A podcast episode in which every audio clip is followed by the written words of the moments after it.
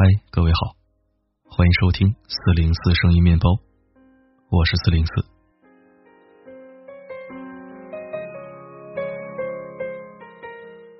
昨天分享的文章依然是好评如潮，很多人产生共鸣，也都在留言板里面表达了自己的想法。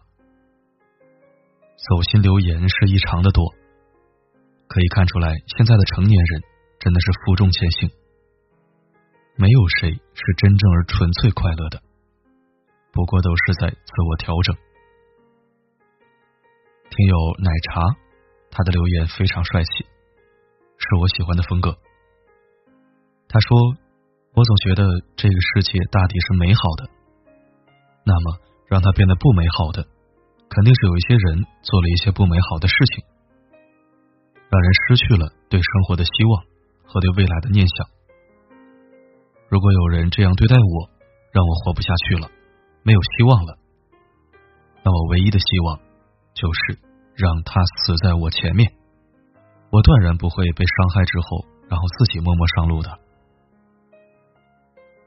四零四也一直坚持，死可以，但是一定要死在想让我死或者让我想死的人前面。听友北上阳光的留言简洁而干脆。他说：“比最强的大脑，比强健的体魄，更重要的是一颗强大的心脏。”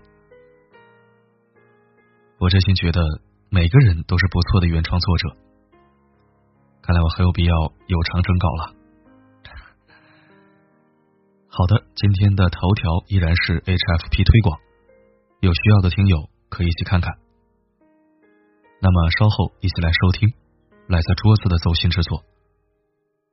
那些不谈钱的人，后来都怎么样了？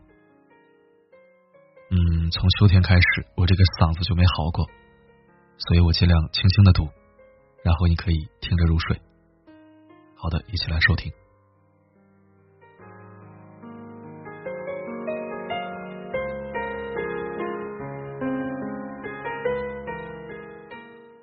最近广州的一个大叔火了。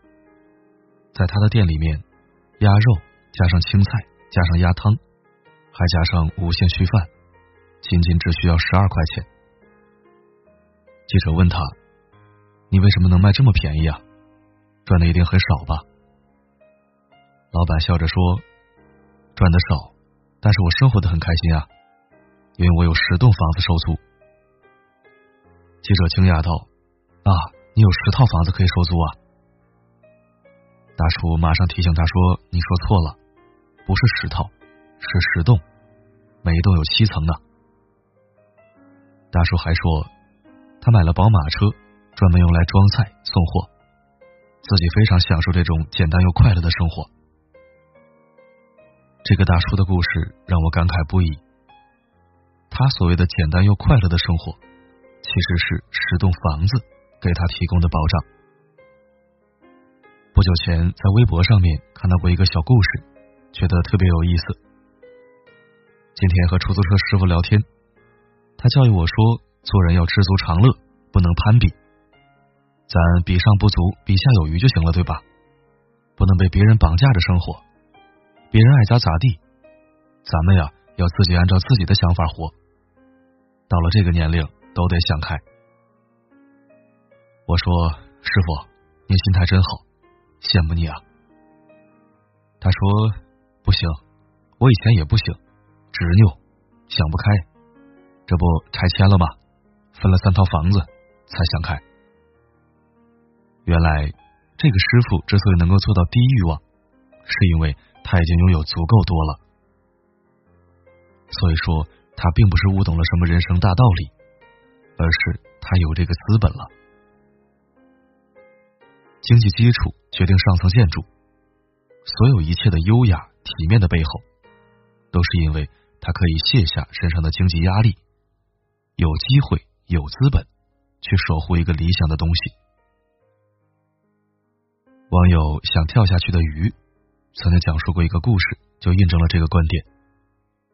他说，因为工作环境的原因，我认识了不少有钱的人，但是最让我羡慕的是一个富二代。他是家里面的二少爷，他没有像他哥哥一样被迫接受精英教育，一路被当做家族接班人来培养，所以他反而很自由的学习了自己喜欢的艺术。无论什么时候见到他，他都是一脸孩子气的天真笑容，毫无防备的跟你聊天，开心的不得了，浑身上下都洒满阳光，眼睛里闪闪发亮。我从不羡慕有钱人。可是每次见到他，都会感到万分失落。一点都没有受到过伤害的单纯，原来只有金钱才能守护。说出来不怕大家笑话，我从小在农村长大，因为家里穷的缘故，就落下一个毛病。什么毛病呢？就是每次去餐馆吃饭，我都会万分注意的去看那个菜单上面的价钱。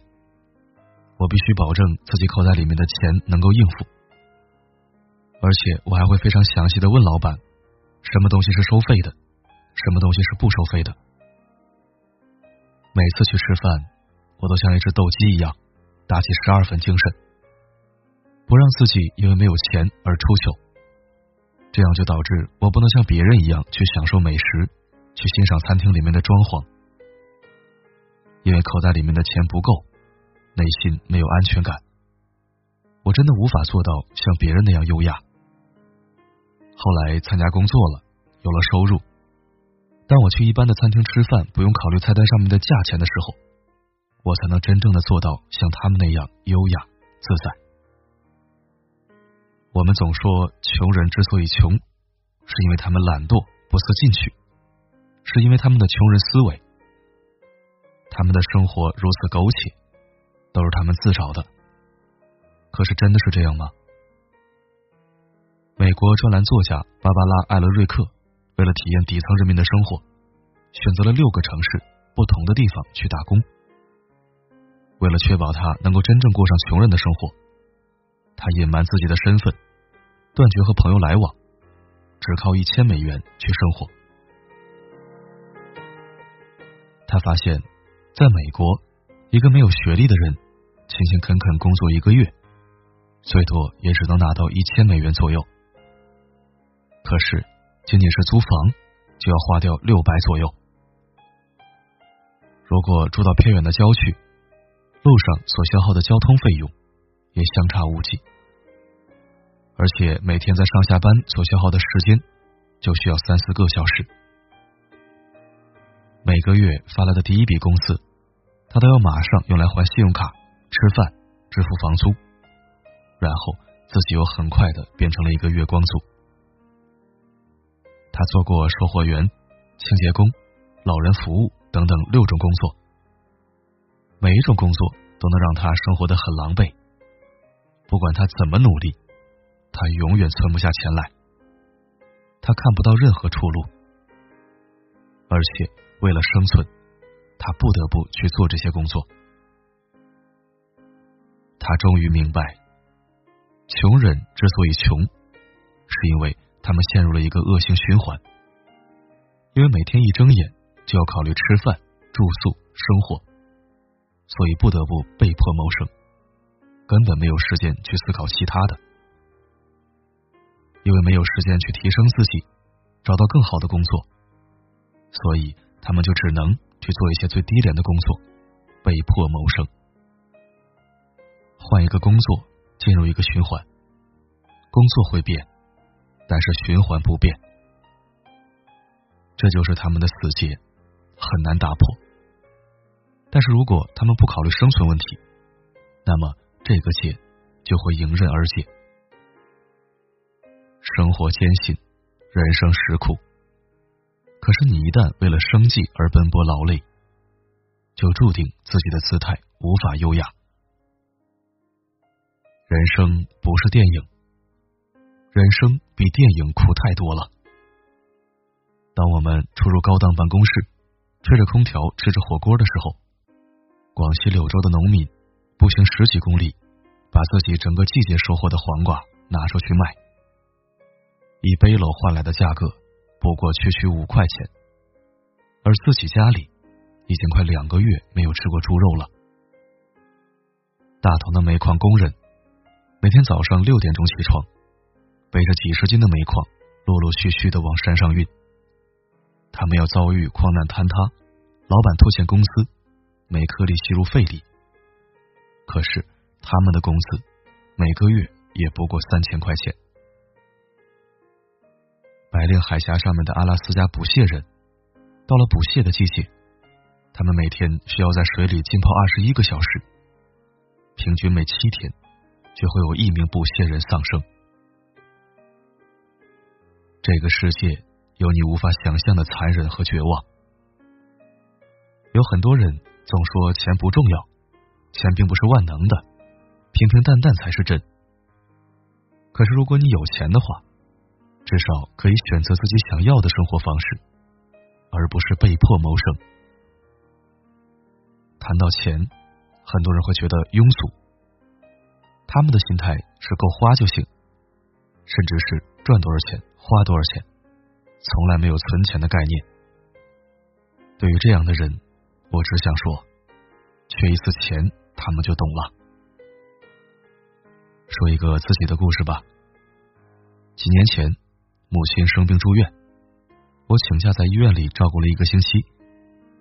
住母亲隔壁床的一个阿姨人非常好，有时候我去病房找母亲不在，她都会告诉我：“你母亲可能去哪里哪里了。”后来有一天早上，我再去医院的时候，发现这个阿姨出院了，东西收拾的干干净净。她具体得了什么病，我已经不记得了，我只知道很严重。他是从很偏远的地方坐了很久的车来这里看病的。在医院的时候，他的生活就很节俭，很少看到他们去点什么外卖吃，从来都是去买最便宜的馒头和稀饭，甚至连卫生纸都不买抽拉的，都是那种很便宜的一卷卷的。可是即便这样省钱，他身上的钱还是用完了，能借的都借了。只能出院。母亲告诉我说，那个阿姨在收拾行李的时候，是一边哭一边整理的。我无法想象，她当时是怎样的心态。要知道，你告诉一个人没钱治了，你只能死去，这件事情该有多残酷？谁不想活着？谁不想用药物来缓解痛苦？谁不想陪着自己的家人到老呢？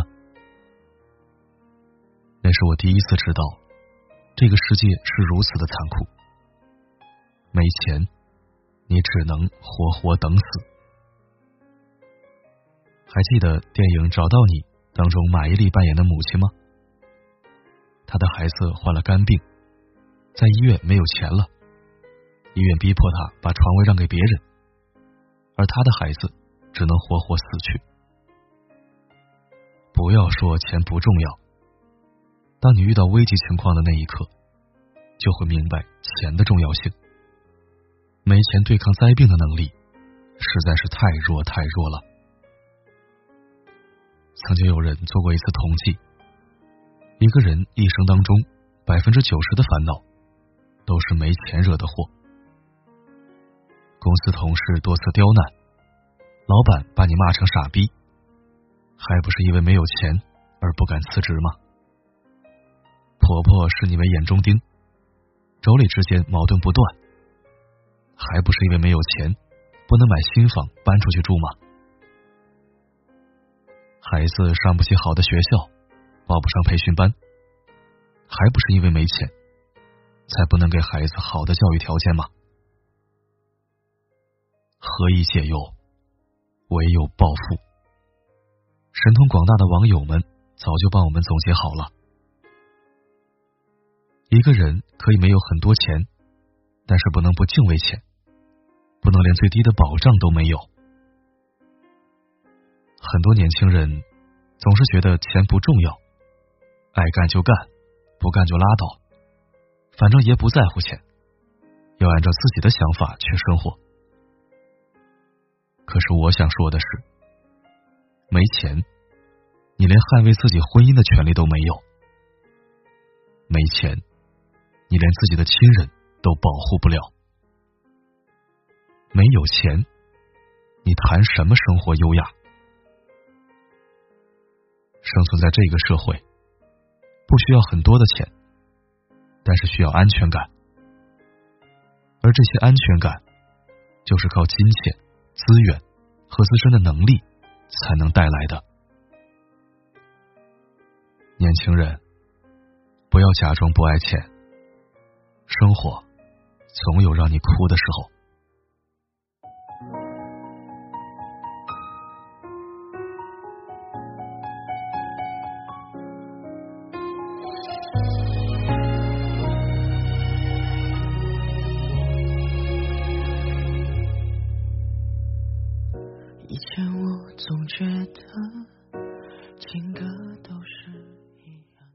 感谢收听，如果喜欢本期分享，不要忘了点赞、转发并留言。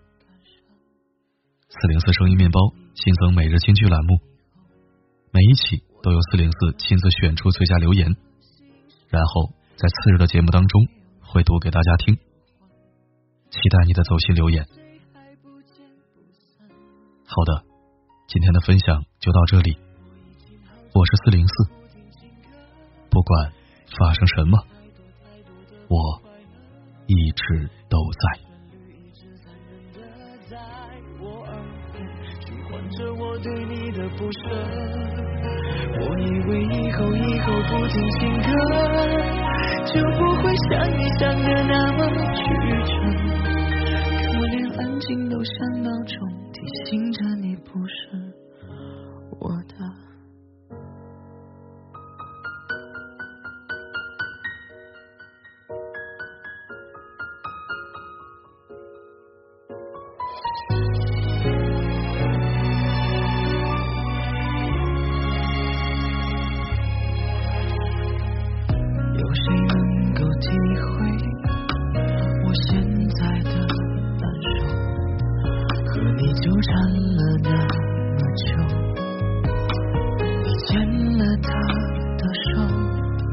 假装着不去问候，假装只是你普通朋友。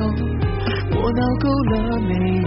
那一天，在有忘记你的时候，我已经好久好久不听情歌，因为有太多太多的不快乐。可是旋律一直残忍的在我耳是我对你的不舍。我以为以后以后不听情歌，就不会像你想的那么曲折。可连安静都像闹钟，提醒着你不是我的。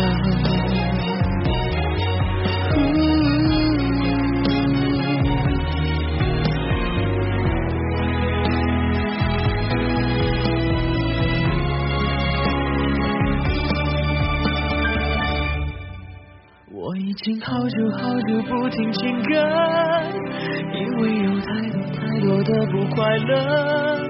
可是旋律一直残忍的在我耳边循环着我对你的不舍。我以为以后以后不听情歌，就不会像你想的那么曲折。可连安静都像闹钟，提醒着你不是我。